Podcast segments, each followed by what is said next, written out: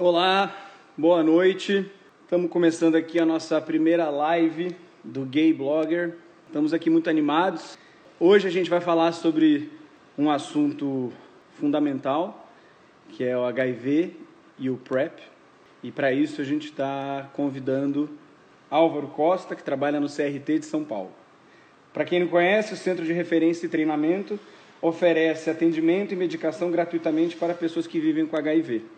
Para mim é um prazer. Eu acho que é super importante falar com, com a população no sentido mudar um pouco o assunto, né? Porque ninguém aguenta mais falar de coronavírus, né?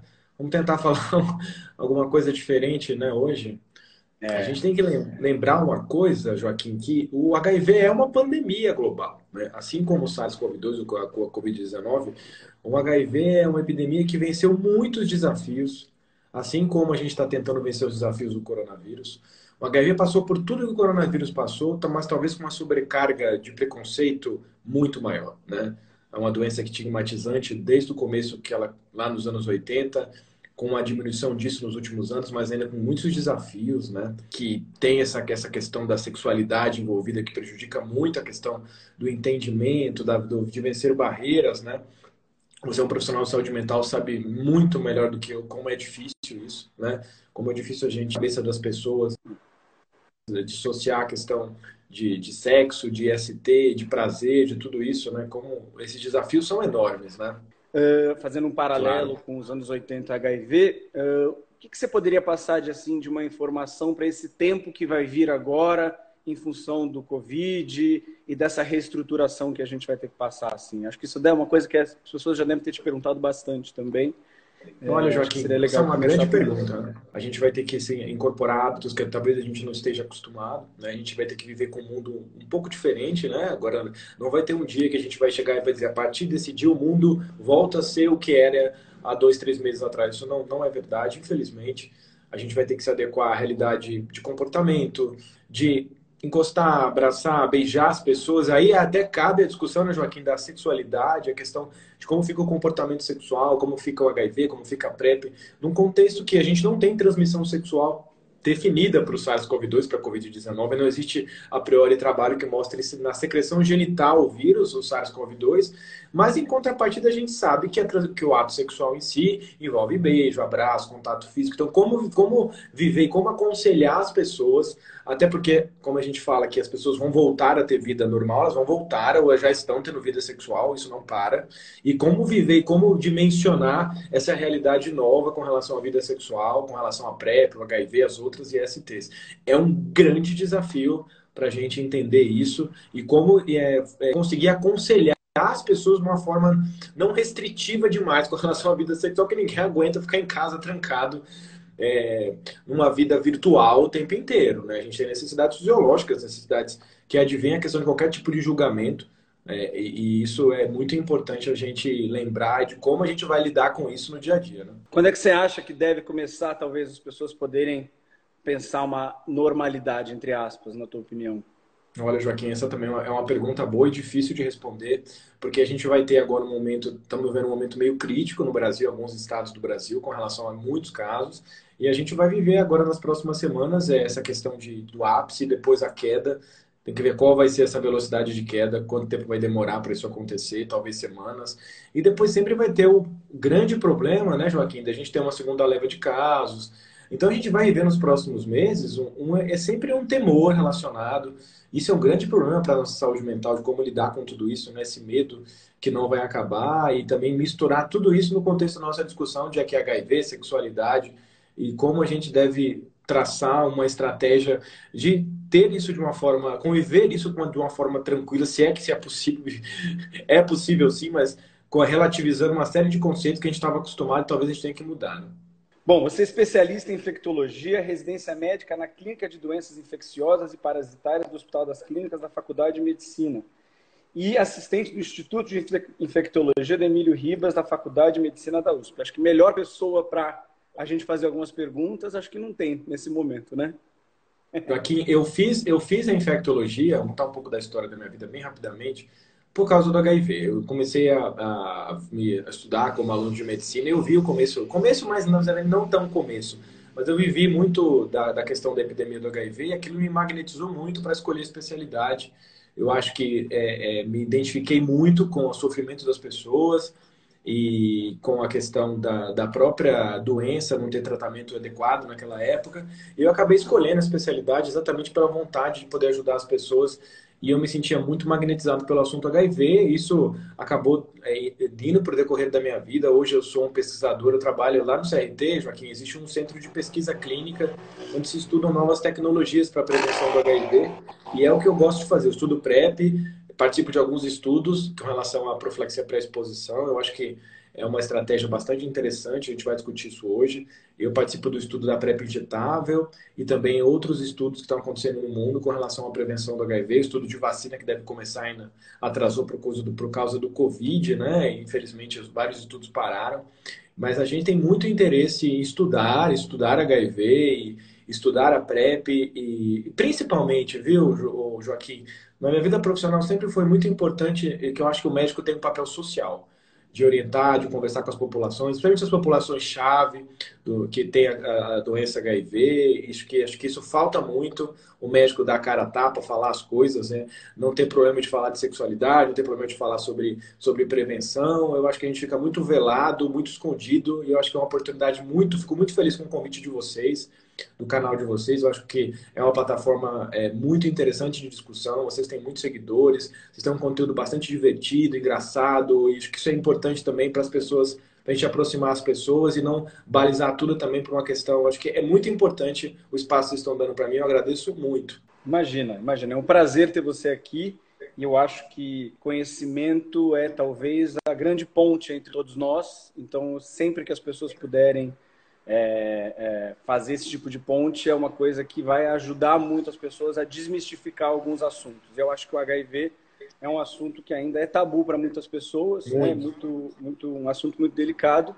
E o médico que pode né, abordar a pessoa e receber uma pessoa e oferecer esse tipo de ajuda e atendimento e acolhimento é fundamental para uma pessoa que está acometida por uma coisa que deixa ela preocupada.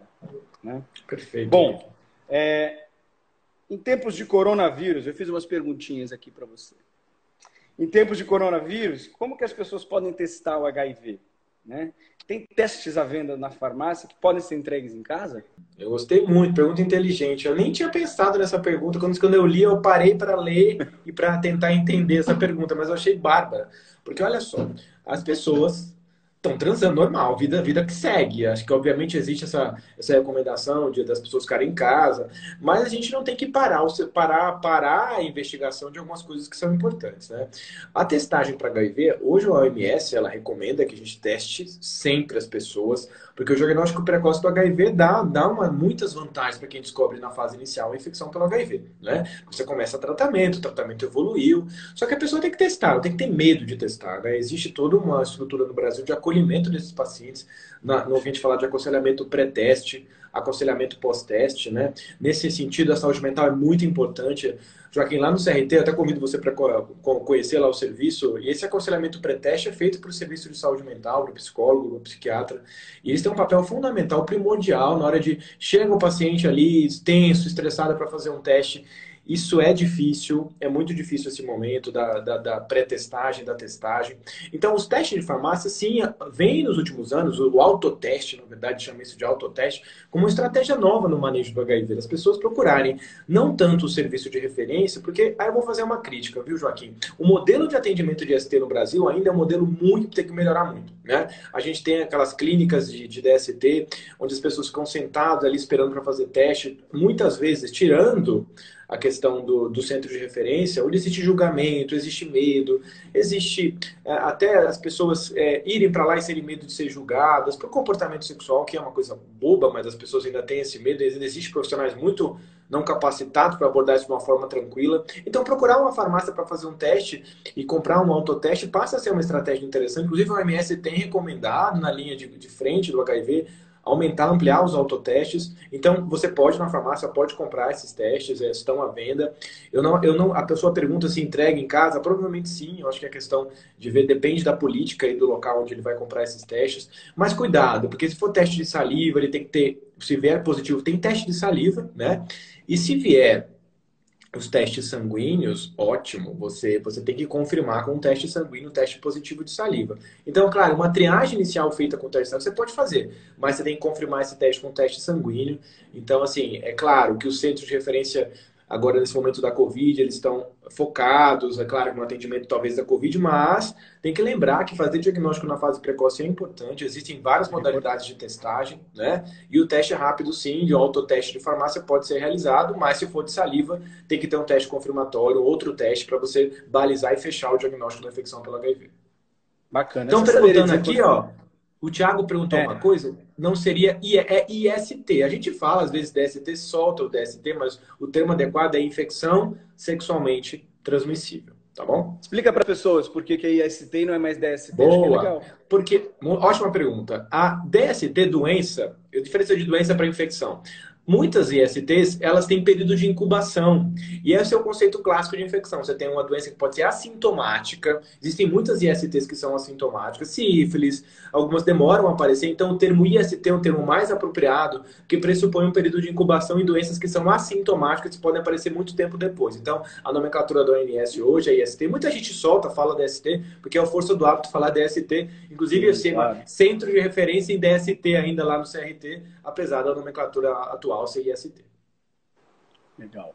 Você saberia dizer o preço de um teste desse em farmácia? As pessoas estão Olha, pelo que eu lembro das últimas vezes que eu vi, Joaquim, entre 50 e 60 reais, né? Depende muito do teste ou de compra, né? da, da, política de venda da farmácia, mas não é um teste absurdamente caro. Se você teve comportamento sexual de risco, se você acha que você está com algum sintoma, talvez a estratégia inicial possa procurar mesmo uma farmácia para ser testado, mas não hesite em procurar um centro de referência. Existem vários em São Paulo, existe uma lista aí na internet, existe lá o centro onde eu trabalho trabalho lá na, na Vila Mariana, que é o CRT, é, pode procurar, a gente tem aconselhamento, tem a orientação pré e pós-teste, né? existe o serviço de PrEP lá que a gente vai falar depois para vocês também. Então, são ferramentas importantes aí na questão do manejo do HIV. Uma pergunta que me fazem bastante, que eu queria fazer para você, é o seguinte: os antirretrovirais, eles causam muitos efeitos colaterais? Afeta de, forma, de alguma forma as atividades da gente do dia a dia? Gera cansaço, fragilidade? Como é que é isso? Olha, Joaquim, também é uma ótima pergunta essa. A gente tem uma doença de mais ou menos 40 anos aí de, do HIV, desde os anos 80 até agora 2020. E existiu um avanço notório mesmo no tratamento antirretroviral, um avanço que, que caminhou em fases à medida que as drogas foram descobertas, é um AZT, depois os inibidores de protease, e também dos últimos 10 anos os inibidores da integrase. Então a gente tem uma, uma, era diferente de tratamento agora. Realmente os remédios têm pouquíssimos efeitos adversos, tanto a curto prazo quanto a longo prazo. Hoje a gente tem muitas perspectivas futuras de tratamento para o HIV. Ah, é realmente a pessoa pode ter uma vida completamente saudável com relação a eventos adversos, pode estar bastante num, num terreno muito tranquilo, né, com relação a esses, esses eventos. São, são pequenos, né, que são monitorizados pelo médico que acompanha esses pacientes.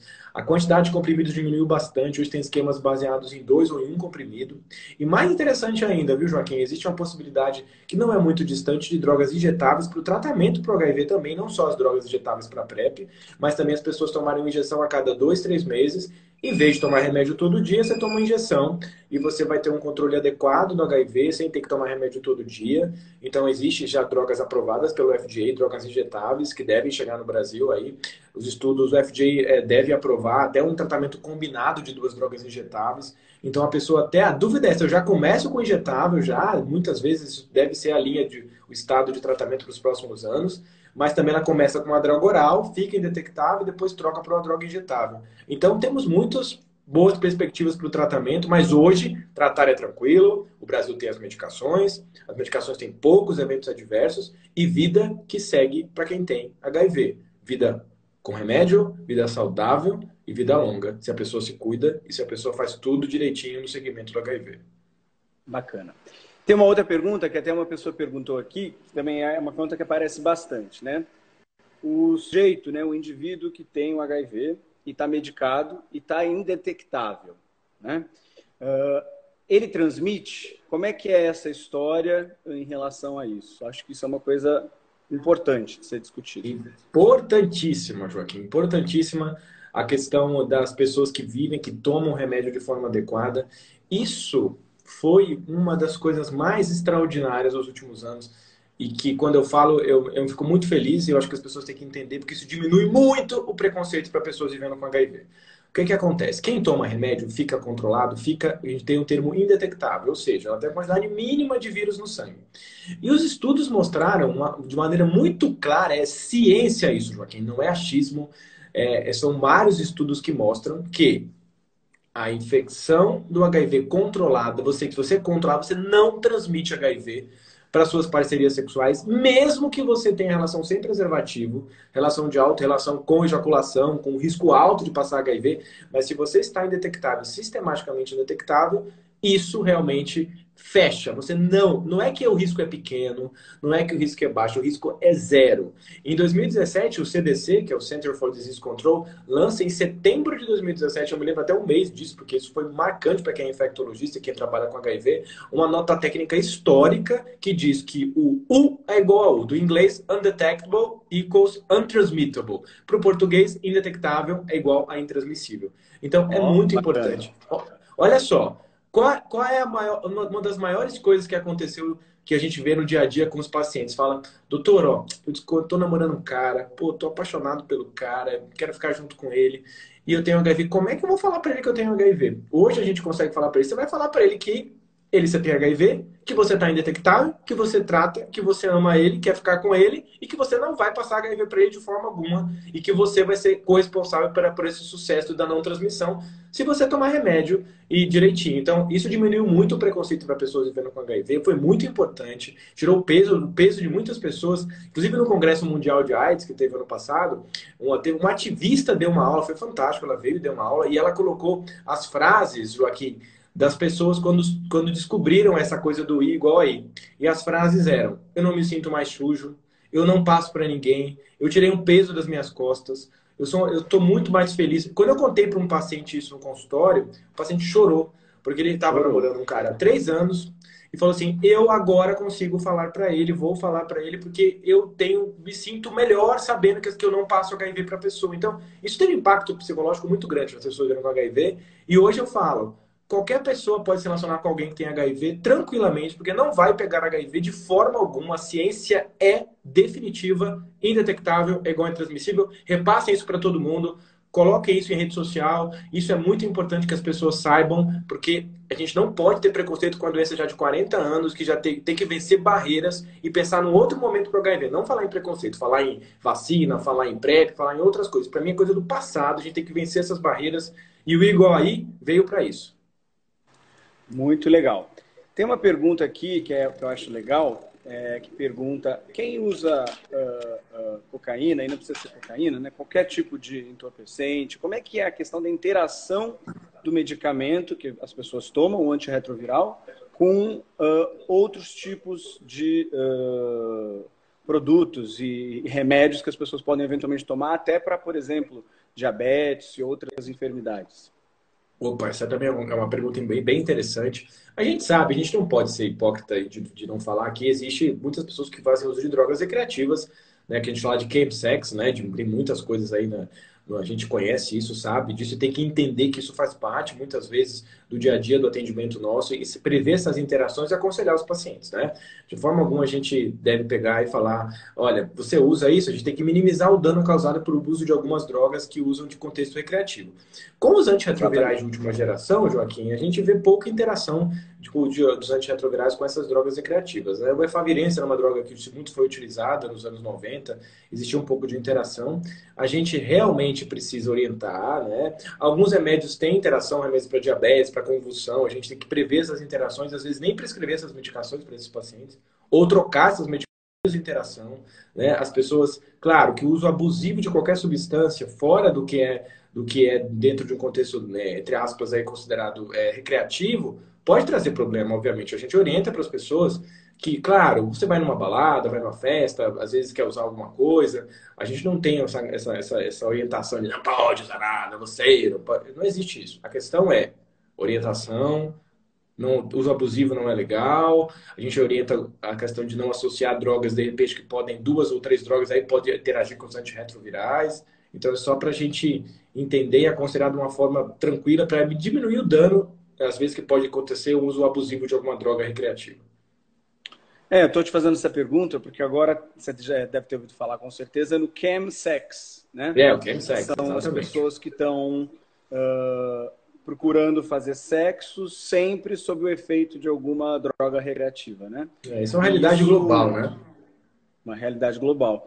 E, na verdade, eu não sei se a palavra é essa, mas isso pode dar uma combustão, né? uma mistura dentro do organismo de uma pessoa que ela não está uh, ciente do que ela pode estar tá fazendo, né? Você queria comentar do, um pouco a, sobre isso com a gente? A questão do, do chemsex, Joaquim, a questão do chemsex, a gente fica um pouco preocupado pela questão do aumento da vulnerabilidade mesmo para as ISTs porque dependendo da droga que a pessoa está usando, da combinação, realmente ela pode ficar mais vulnerável a pegar algumas ISTs. A gente não fala, só tem que lembrar que não existe só HIV, existem outras ISTs aí que são importantes para a gente pensar em prevenção. A gente vê, viu, viveu epidemia de hepatite A dois anos atrás no Brasil e no mundo, na população HSH, homem que faz sexo com homem.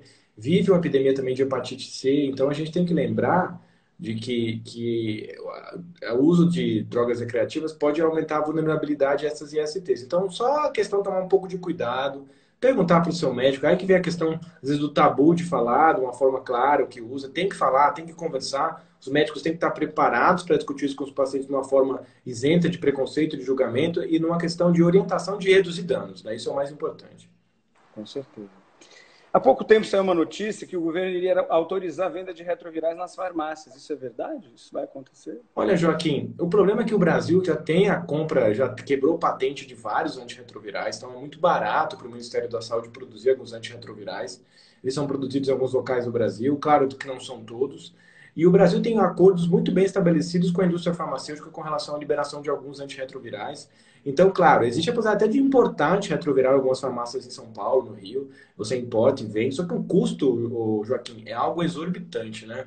Para você ter uma ideia, um tratamento inicial pode chegar a 5 mil reais por mês, né? Sendo que o Brasil conseguiu acordos com a indústria farmacêutica por um preço muito barato para a realidade de um país de terceiro mundo. Obviamente, se chegar a um preço acessível, ok, mas se chegar num preço exorbitante, onde Lembrar que a população brasileira que tem HIV não é uma população só branca de alto nível social que mora na região central de São Paulo. Então, é uma população que tem, não tem acesso a, a, acesso não tem mesmo a condição financeira adequada, mora em regiões periféricas. Eu tenho uma população brasileira que tem HIV que não é uma população que é um padrão aqui em São Paulo que a gente vê. Então é muito complicado a gente falar em vender em farmácia. A mesma coisa da PrEP, né, que já é vendido em algumas farmácias. O ideal seria que a gente tivesse assim, como é, é o programa brasileiro, continuar uma dispensação universal de antirretroviral para todo mundo, independente de ser pobre, rico, branco, negro, gay, hétero, lésbica, e não tem que ter nenhum tipo de distinção na hora de prescrever os Vamos lá, vamos falar do PrEP então? Vamos lá falar de PrEP. É fácil ter acesso ao PrEP? Como é que funciona isso? Alguém, alguém que está assistindo a live aqui fala, quero iniciar isso. Como é que eu faço? Né?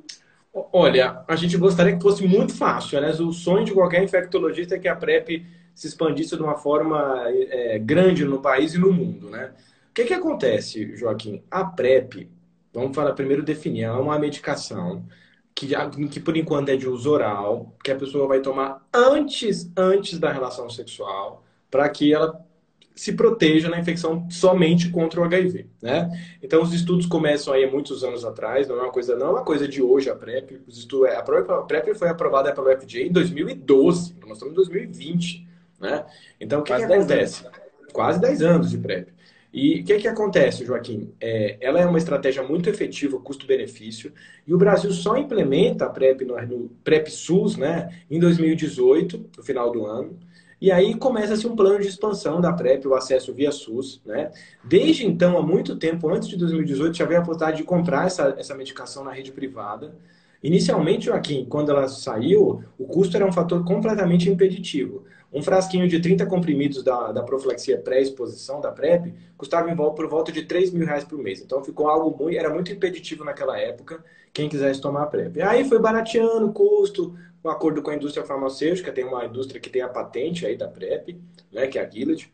E aí hoje eu consigo comprar o Truvada na rede privada, mais ou menos aí por 250 a 300 reais, um frasquinho de 30 comprimidos. E tem o PrEP-SUS, que é o acesso via o Sistema Único de Saúde, onde as pessoas procuram um centros de referência, elas vão ser avaliadas realmente se elas têm indicação de tomar a PrEP. E aí elas entram no esquema dos protocolos, né, de dispensação do Ministério da Saúde, onde elas passam a cada três meses para pegar a medicação, elas fazem exame de sangue logo na entrada, depois fazem um segmento, e elas são acompanhadas de forma contínua no serviço de saúde. A questão é, a gente vive um momento, é, talvez, com relação à parte política, talvez desfavorável para falar de ST, né? E a gente tem muitos problemas porque a PrEP é, é uma ferramenta ainda que existe muita polêmica, muita problematização política e às vezes preconceito em torno dela. Então a gente, é, infelizmente, nos últimos meses e nos últimos, no último ano viu que essa expansão ela foi, ela não caminhou na velocidade que a gente gostaria que ela caminhasse, principalmente que ela saísse das grandes capitais e fosse para o interior do Brasil, onde as pessoas que morassem fora de grandes centros tivessem acesso à PrEP. Porque a grande questão é, é Joaquim, quem tem a é o cara branco, que mora nos jardins, que tem um nível social. É muito interessante a gente falar que quem deveria ter acesso à PrEP são as populações minoritárias, as populações realmente que não têm condição de comprar a PrEP. Né? Então a gente precisa muito que essa, que essa expansão ocorra, e isso é vital para o sucesso da prevenção do HIV hoje. No mundo se fala. Em São Francisco, olha para você ter uma ideia, Joaquim, lá em São Francisco, nos Estados Unidos, que foi um dos lugares do mundo onde começou a epidemia de HIV, um dos centros que começa a epidemia, eles chegaram na, na cidade de São Francisco na taxa zero de transmissão sexual. Ou seja, praticamente todas as pessoas que têm, que têm HIV estão indetectáveis e as pessoas que não têm estão tomando truvada, que é a profilaxia, a combinação de dois antirretrovirais. Então, é fantástico esse resultado. O congresso queria acontecer agora, em julho, né, em São Francisco, comemoraria essa taxa zero, faria uma festa na cidade, eu iria ao congresso, mas a Covid acabou com meus planos de ir para São Francisco. É. Então, o congresso vai ser virtual, o congresso mundial, o congresso mundial de AIDS é um congresso muito interessante, porque é um congresso muito social também, que se fala problematiza a questão do HIV, não só na questão da ciência, né? Então, realmente, a, essa é a questão da PrEP hoje no Brasil. Muitos desafios, tem, temos medo que essa expansão não, não caminhe, Gostaríamos muito que todo mundo que tivesse vulnerável tomasse, que tivesse acesso de uma forma tranquila, de um bom serviço de atendimento, né? Mas a gente tem muitos entraves aí. Tem uma, uma turminha aqui perguntando a questão do uso prolongado desse tipo de medicação, né? Quer dizer, a gente vai jogar, a pessoa que toma isso, né, está jogando para dentro um medicamento uh, forte, né, poderoso, né? Isso nas pessoas alguma preocupação se isso pode afetar a saúde das pessoas em outras instâncias, né? É, o que, que você poderia dizer para a gente sobre isso? Essa, é, de novo, é uma ótima pergunta, falar dos eventos adversos da PrEP. A PrEP foi muito estudada antes dela ser liberada, né? Teve muitos estudos em várias populações, não só a população em homem que faz sexo com homem, mas também população heterossexual, e na, nos, na, população, na população trans também, que a gente pouco fala da população trans, uma população muito negligenciada ao acesso dessas ferramentas de prevenção, e é a população que tem maior prevalência de HIV no Brasil, onde se concentra grande parte dos casos. Né? E o que se viu realmente é que realmente é uma medicação que funciona, com um nível de prevenção próximo de 100% nos estudos atuais com relação à prevenção do HIV. A pergunta que você fez foi ótima. Ela tem evento adverso? Joaquim, tem, mas é muito pouco. Ela pode dar uma discreta alteração de massa óssea, pode ter uma perda leve de massa óssea. Ela pode ter alteração de função renal, mas é muito raro acontecer isso. E o mais interessante que as pessoas têm que entender: se tiver isso, você para de tomar e volta ao normal. Entendeu? Então, tudo isso é uma grande verdade, é uma medicação segura e com poucos eventos adversos a longo prazo. Que bom. E você acha que é possível, por exemplo, vamos supor que uma pessoa toma, dá alguma coisa renal, né, algum alerta em algum exame, para um pouco, ela pode tentar novamente lá na frente? Como é que é isso? Isso é, é, é, é a gente pode monitoriza esses pacientes com função renal a cada três meses, com exames de sorologias, né? Isso é, é, é, a gente faz isso sempre no segmento a longo prazo. E qualquer alteração que tem, a gente para a medicação e observa. Geralmente é possível retornar as medicações. Obviamente, as pessoas. Toda medicação tem evento adverso. Óbvio, não estou falando que é 100% seguro, mas se a gente fizer uma lista do que acontece com de evento adverso, é muito. Assim, eu faço PrEP, segmento de PrEP, já faz muitos anos os pacientes. Eu vi pouquíssimos pacientes que tiveram que interromper por causa de evento adverso. São muito poucos pacientes, né? Então a maioria vai muito bem, é uma medicação segura, é uma medicação que dá para manejar os eventos adversos sim. Geralmente no começo pode dar um pouco de náusea, um pouco de desarranjo intestinal, flatulência, mas depois isso melhora e os pacientes vão muito bem, se sentem mais seguros na vida sexual, né? Isso é importante, essa questão de você trazer uma segurança no dia a dia para os pacientes, né? Legal. Bom, eu acho que você tocou nisso, vou perguntar brevemente a eficácia, né? É 100% ou como é que é essa margem de possibilidade? Olha, é, recentemente eu dei uma aula numa jornada aqui para os médicos que avaliou as falhas da PrEP, né? O que é falha da PrEP? É quando a pessoa toma, as, toma de forma regular as medicações, né? Então, o nível de eficácia da PrEP realmente pode chegar próximo de 100%. No mundo, Joaquim, para você ter uma ideia, existem pelo menos, no máximo, cinco ou seis casos no mundo de pessoas que pegaram HIV tomando PrEP de forma regular. Então, sucesso o que faz a PrEP ter sucesso? Tomar todo dia bonitinho. Né? Existem duas modalidades de PrEP, viu, Joaquim? Já são aprovadas pela OMS. Uma é o PrEP contínuo todos os dias, o uso para quem tem uma exposição sexual mais, mais frequente. E também existe uma outra modalidade de PrEP que a gente chama de PrEP on demand, ou PrEP que é relacionado à exposição sexual, que você vai tomar naquele momento. Se você consegue programar a sua vida sexual, se orienta a PrEP on demand e também é uma realidade também no dia a dia das prescrições, não só o uso contínuo, mas o uso on demand da profilaxia pós-exposição. É, alguém perguntou aqui, eu acho que é uma coisa importante da gente comentar aqui, é o que a gente está percebendo né, é que PrEP estão deixando de usar camisinha, né? E estão acabando tendo muitas relações sexuais desprotegidas, né? Porque acreditam que estão protegidas do HIV e acreditam que outras coisas, por sorte ou por azar, me parece, não, não, não vai acontecer. O que, que você diria em relação a isso? Olha, Joaquim, é, essa questão do, da PrEP e que a gente fala de a compensação de risco, né? As pessoas começam a tomar e se sentem mais seguras e não usam tanto preservativo. Isso é um pouco de mito, que as pessoas já não usavam preservativo antes da PrEP. Isso aí é, é muito engraçado. Você vai estudar mesmo isso e a questão é, as pessoas já não usavam preservativo antes de PrEP.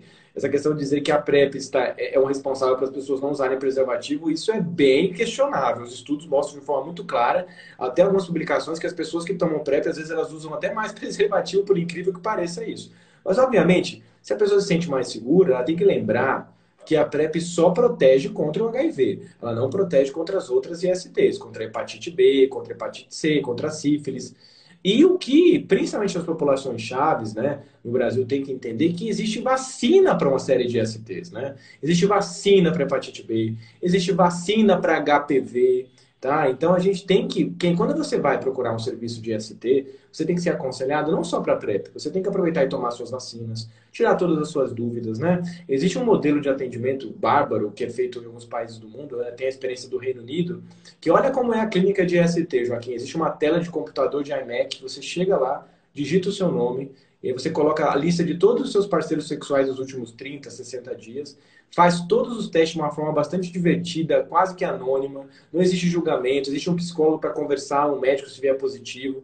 E aí, se vier alguma coisa positiva, você começa a tratar no mesmo dia, você já sai dali com PrEP, se você for suscetível, num modelo de, de, de atendimento que não seja tão é, dessa forma que é feito no nosso país. É, a gente tem uns pouco receptivos, né?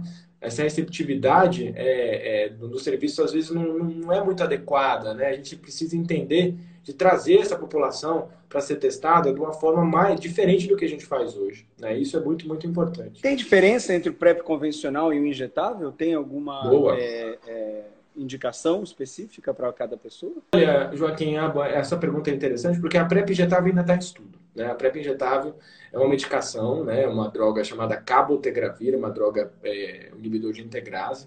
E essa PrEP está sendo feito um estudo gigante, é um dos estudos maiores de prevenção, é da rede americana HPTN, que é uma rede que estuda a prevenção do HIV.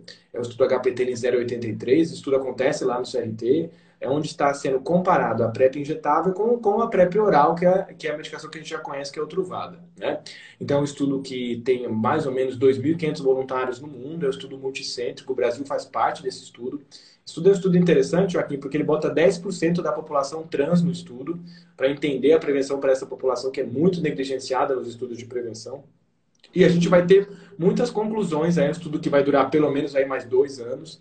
Já temos é, vários centros, existe uma, um estudo para mulheres heterossexuais na África com a mesma medicação, que é outro estudo da rede americana HPT. Então, estamos aguardando o resultado, é uma, é uma ferramenta promissora é uma injeção a cada dois meses, né? esse é o desenho do estudo, e a gente realmente talvez tenha ótimas notícias de uma injeção a cada dois meses para as pessoas se prevenirem contra HIV nos próximos anos. A gente espera que o estudo seja um sucesso, porque só posso liberar uma medicação, né? A gente está vendo isso com o coronavírus, todo mundo querendo que a medicação libere de uma hora para outra. Eu estou estudando uma, uma, vacina, uma droga para prevenção que vai durar dois anos o estudo, que é o estudo da, do cabotegravir. Não pode, é uma irresponsabilidade você lançar no mercado. Imagina uma droga, ó, tome isso aí que você não pega HIV. A pessoa vai lá, tome e pega HIV. Não dá, não tem como a gente fazer isso, né?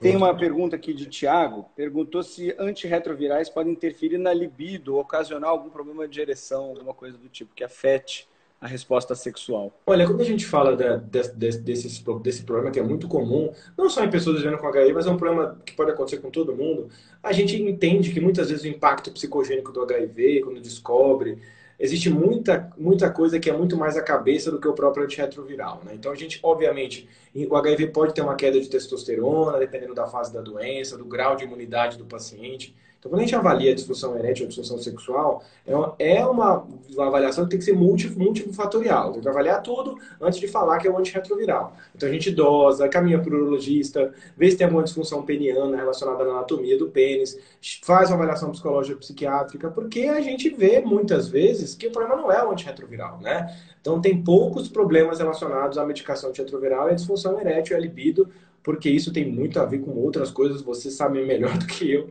que cada pessoa, que isso aí é muito da cabeça da pessoa, muitas vezes. Claro, eu estou falando que todas as vezes é isso. Você tem que pedir para uma avaliação Sim. médica, uma avaliação de um profissional de saúde mental, para que se chegue num diagnóstico coeso para se tratar de forma adequada. O tratamento é terapia.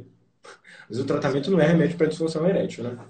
E me diga uma coisa, que é uma pergunta que aparece bastante também, até perguntaram aqui agora, problema de estômago, né? Porque é um remédio que faz via oral, né? E tem pessoas que podem ter o estômago um pouco mais sensível. Isso aparece para você como uma questão? Olha, Joaquim, é, do, do, duas, fala de duas coisas. Do tratamento do HIV para quem tem os antirretrovirais, Pode dar isso um pouco de gastrite, mas isso pode ser momentâneo só na fase inicial. E a PrEP também, só nas primeiras semanas você pode tomar uma medicação para proteger o estômago. Não é um problema definitivo de forma alguma a questão da, da gastrite, da, do problema do estômago, para a pessoa não tomar ou parar a PrEP. É muito raro se ver interrupção da PrEP com problema gastrointestinal. É, eu fiz uma outra pergunta aqui para você. É, falar um pouco de atualidade, que eu acho que as pessoas estão muito curiosas em relação a isso, né? As pessoas com HIV estão mais vulneráveis em relação ao corona? Olha, essa, essa é a pergunta que eu me fiz e que várias pessoas fizeram nas últimas semanas. Isso motivou um estudo, o pesquisador principal desse estudo, é um estudo que vai avaliar pessoas vivendo com HIV, é um estudo multicêntrico, a gente vai tentar concluir né, se as pessoas vivendo com HIV têm um risco menor ou maior de ter a Covid-19. Por que, que esse estudo começa? Porque se acha que o antirretroviral tem uma ação anti-SARS-CoV-2, né? Então, é, eu, eu e mais alguns seis grupos de pesquisadores em São Paulo vamos avaliar todos os pacientes HIVs que internam com SARS-CoV-2 ou Covid-19 para avaliar se tem algum fator de proteção ou não da infecção pelo HIV. A gente acha que pode ter, porque os antirretrovirais podem ter uma ação para o coronavírus. Então, a gente já vai fazer uma corte retrospectiva desses pacientes e avaliar o que está acontecendo. Esse estudo já está na plataforma aí de, de pesquisa no, na, que faz a regulamentação. E logo, logo, esse estudo começa, a gente vai avaliar e eu vou ficar bastante feliz depois de vir trazer notícias para vocês aqui no canal sobre o estudo, resultado final desse estudo de pessoas vivendo com HIV e a Covid-19. É, começaram a testar o uso de antirretroviral para o tratamento do corona. Essa pesquisa ela continua? Está descartada essa possibilidade? Olha, Joaquim, na época dos outros coronavírus, lá no SARS e do MERS, a gente estudou já o antirretroviral chamado Caletra, que é um inibidor de protease para o tratamento da, da, dos coronavírus. Os resultados não foram muito animadores. A gente teve um estudo na China que usou Caletra agora recentemente. também não tivemos bons resultados. Tudo bem que os estudos, estudo pequeno, com um N pequeno de pacientes, a gente tem que entender que, obviamente, estudar melhor o papel do antirretroviral, pode ser que tenha um papel sim, mas a gente tem outras drogas também entrando na linha de frente aí no tratamento, uma droga é o Remdesivir, uma droga que foi aprovada pelo FDA agora, e não é um antirretroviral, mas se parece muito com um antirretroviral, o tenofovir, né, e o TAF. Então, talvez a gente tenha aí um caminho que possa ser o antirretroviral no sentido do tratamento aí da SARS-CoV-2. Mas é, é, esperar, porque a ciência é muito dinâmica. Eu, eu tenho muito otimismo com vacina, apesar de, da ciência mostrar... Nós estamos há 40 anos buscando uma vacina para HIV, desde que a epidemia começa lá nos anos 80, estamos em 2020 agora. E é uma tarefa muito difícil. O vírus HIV tem várias estratégias de escapar do sistema imunológico. É um grande desafio. Mas a gente tinha um túnel totalmente com poucas luzes, né? Hoje a gente tem um, várias luzes no fim do túnel, então a gente tem alguma perspectiva realmente de ter alguma vacina para HIV nos próximos anos, sim. A questão é qual é a durabilidade dessa vacina, quantas doses vai fazer, como é o modelo dessa vacina. A gente vai começar um estudo é, lá no centro de referência, lá no esse estudo é um estudo de uma vacina mosaico. Eu estou até aqui, estava até aqui esses dias aqui lendo esse estudo. É um estudo é, que vai começar lá no CRT. É uma da rede americana HVTN, é do Human Vaccination Trial Network. E esse estudo vai começar e vai recrutar voluntários. Depois eu volto aí se a gente quiser discutir. É, é um estudo multicêntrico com vários países do mundo. É, talvez seja o maior estudo da história é, é, lá do CRT, do, CRT de, do mundo de vacina de HIV. Então a gente vai é, começar. Agora o CRT está meio parado, então a gente está com atendimento reduzido lá no CRT por causa da Covid, só dando receitas para os pacientes mesmo que estão com segmento regular lá. E a gente até os estudos pararam um pouco, então a gente vai esperar realmente acabar essa questão da Covid para retomar o atendimento lá no centro de referência de forma regular e também os estudos de vacina que são nos interessam muito, interessam muito a humanidade. Temos 36 milhões de pessoas vivendo com HIV no mundo. 36 milhões de pessoas é muita gente, né? Muito bem. Sobre o corona, para a gente fechar aqui nossa live, a sua expectativa talvez seja que a gente tenha boas respostas nos próximos meses sobre a vacina ou sobre uh, medicações que ajudem as pessoas a sobreviver melhor, de mesmo que fiquem graves em relação ao corona? Olha, Joaquim, é, a vacina é algo bem distante para o próximo esse ano. Né? A vacina deve ser, se a gente conseguir, claro, com muito otimismo, mas com cautela, mas otimismo, a vacina é algo para 2021 e não é algo rápido. O estudo de vacina demora. A gente vê isso até com HIV, até hoje a gente não tem uma vacina. E agora, as medicações, talvez a gente tenha boas notícias nos próximos meses. Talvez não uma. Lembrar que no HIV a gente começou com AZT. E depois a gente viu que uma droga só não dava certo. Tinha que ser duas ou três drogas.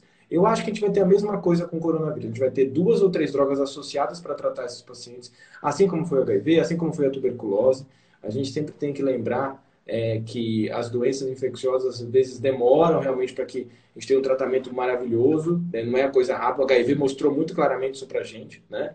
Mas eu acho que o tratamento sim a gente pode chegar em uma ferramenta que pelo menos diminua a mortalidade um pouco, diminua o tempo de internação, desafoga o serviço de saúde né, público. Então a gente precisa realmente ir atrás. Então está se estudando muito tratamento, mas o que está acontecendo na, ultimamente na, na mídia e na, e na, é um monte de notícia errada, um monte de coisa exagerada. A gente tem que lembrar que fake news não é, é informação precisa de qualidade é muito importante, ciência é muito importante. Foi um tapa na cara, né, o coronavírus num país que não estava investindo em ciência, no sistema público de saúde, não investindo em saúde, em profissional da área, em serviços né, que são fundamentais para a população, né, um governo que realmente pecou muito nesse sentido. Espero que agora a gente retome a, a questão de olhar a saúde de uma forma adequada, todos os profissionais, como, como vai ser importante, né, Joaquim, o profissional de saúde mental nesse momento, para lidar com toda essa ansiedade do coronavírus, todo, tudo que está acontecendo, né? E também é, é, é buscar realmente que a gente tenha logo uma, uma medicação aí para o futuro. A gente torce muito, mas com muita cautela e com muita racionalidade na avaliação. Não é a população quer escutar aqui da boca do médico, ah, vai dar certo, já deu certo, tem que usar. Não é assim. A gente tem que ser cauteloso e só falar a verdade, sem querer iludir ninguém. Não temos medicação para o coronavírus ainda, vai demorar para ter. E todas que estão aparecendo aí não estão mostrando resultados favoráveis até agora, maio de 2020. Olha, Álvaro, muito obrigado pela sua participação. Acho que a gente conseguiu aí em uma hora debater muitos assuntos muito importantes, que as pessoas têm muita curiosidade. Acho que a ideia de fazer essa live é a gente conseguir continuamente trazer informação e acesso para as pessoas. Eu gosto muito dessa ideia de fazer uma plataforma, uma ponte onde as pessoas podem interagir e ir tirando as suas dúvidas. Então, acho que é o tipo de, de, de serviço uh, que interessa muitas pessoas. Então, quero te agradecer pelo seu tempo, pela sua participação e dentro em breve procuraremos você de novo para uma outra live. Com certeza, eu estou total disposição de vocês. Como eu falei para vocês, a gente tem um papel social de orientação para a população. Eu acho que é importante a gente ter esse, esse espaço dentro de um, de um canal que tem essa visibilidade que vocês têm. Acho que é quem está vendo agradece e as informações realmente são relevantes.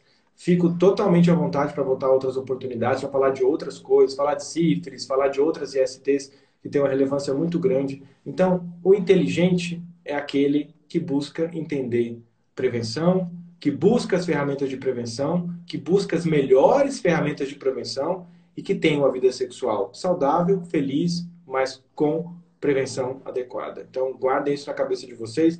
Ninguém precisa ser não ter vida sexual, não, não ter se privar de algumas coisas, se eu consigo ter um balaio gigante de, de mecanismos de prevenção de ST e que a gente não conversa, a gente não fala, é tabu falar de sexo, é tabu falar de ST, a gente brinca, a gente fala, a gente dá risada, gosta de brincar e de falar, falar sobre o meio gay, isso é totalmente relevante, tem que ser dessa forma mesmo, visto de uma forma bem humorada, mas a gente precisa ter um espaço para poder falar. Eu acho que é, a gente vê isso lá nos Estados Unidos, em São Francisco, como a comunidade gay é unida, como a comunidade gay se conversa, fala, mas fala seriamente de ST, entendimento dessas doenças e busca se prevenir e é unida nesse sentido. Né? Isso acho que isso é muito importante, essa, essa, a gente ter essa maturidade para entender de que a gente pode ser feliz, pode brincar, pode dar pinta, pode ir para balada, pode dançar, pode se divertir, mas ao mesmo tempo tudo com responsabilidade e com proteção.